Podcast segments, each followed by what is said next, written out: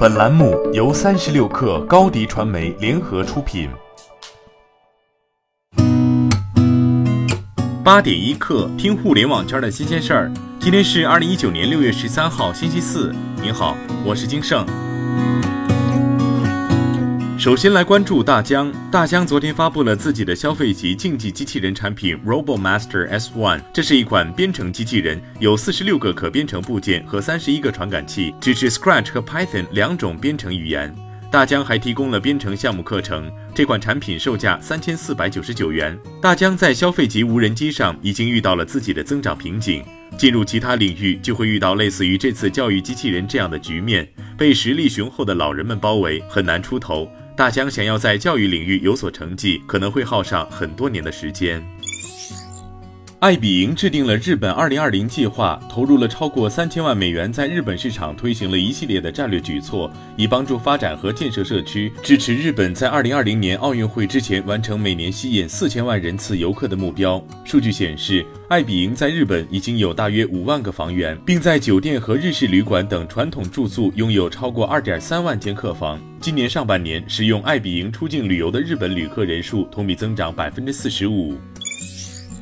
从华为终端内部人士获悉，华为将在下月发布一款全新 PC 产品。据内部人士透露，不同于之前产品，这款新 PC 产品在型号、配置上都会有很大的变化。华为此前 PC 产品主要以 MateBook、HonorBook 命名，至于此次新品具体命名，目前还无从得知。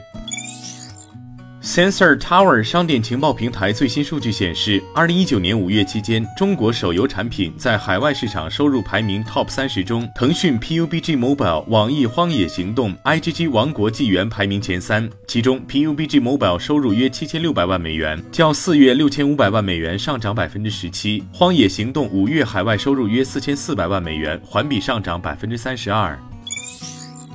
哈罗出行在先后推出打车平台和顺风车后，再一次展露了自己野心。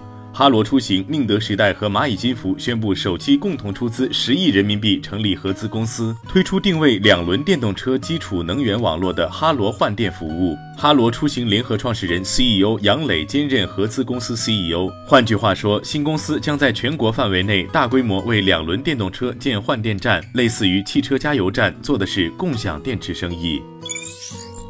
据外媒报道，特斯拉计划推出自动驾驶的机器人出租车服务，代号为特斯拉网络。在昨天的股东大会上，马斯克宣称，在特斯拉网络推出之前，特斯拉可能首先推出由人类司机驾驶的拼车服务。这种服务将与网约车巨头 Uber 或 Lyft 等拼车服务相似，但会使用特斯拉自家应用程序。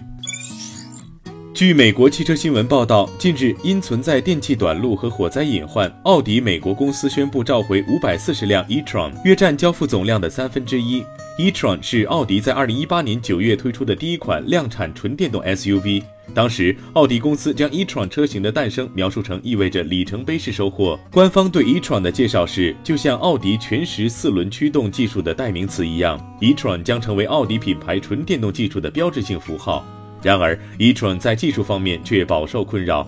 去年底一传就曾因软件问题推迟上市，今年二月又因 LG 化学电池供应不足问题再次推迟。八点一刻，今日言论：腾讯公司副总裁孙忠怀表达了对整个影视行业的悲观。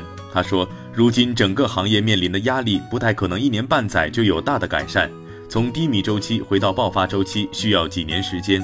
孙怀忠称，目前行业已经达成共识，无论视频平台还是制作方等合作伙伴，都面临着很多的困难。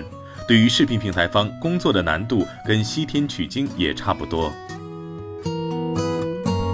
马斯克暗示，考虑到中国市场的体量，特斯拉公司最终可能在中国建设更多生产工厂。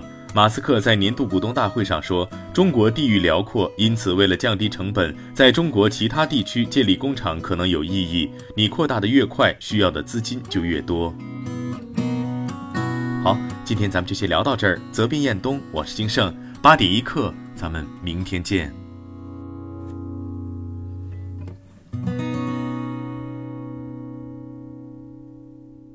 欢迎添加小课微信，微信 ID 是。Super 三六 kr super 三十六课，加入我们的课友群，一起交流成长吧。